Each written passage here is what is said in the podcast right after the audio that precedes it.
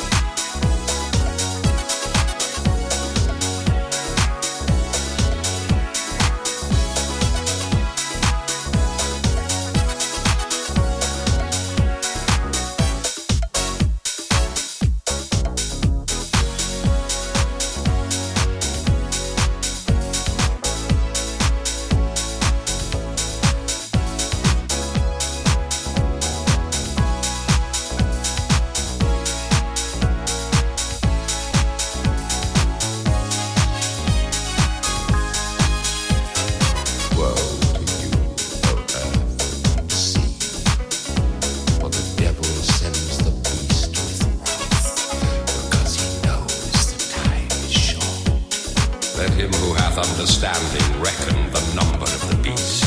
For it is a huge.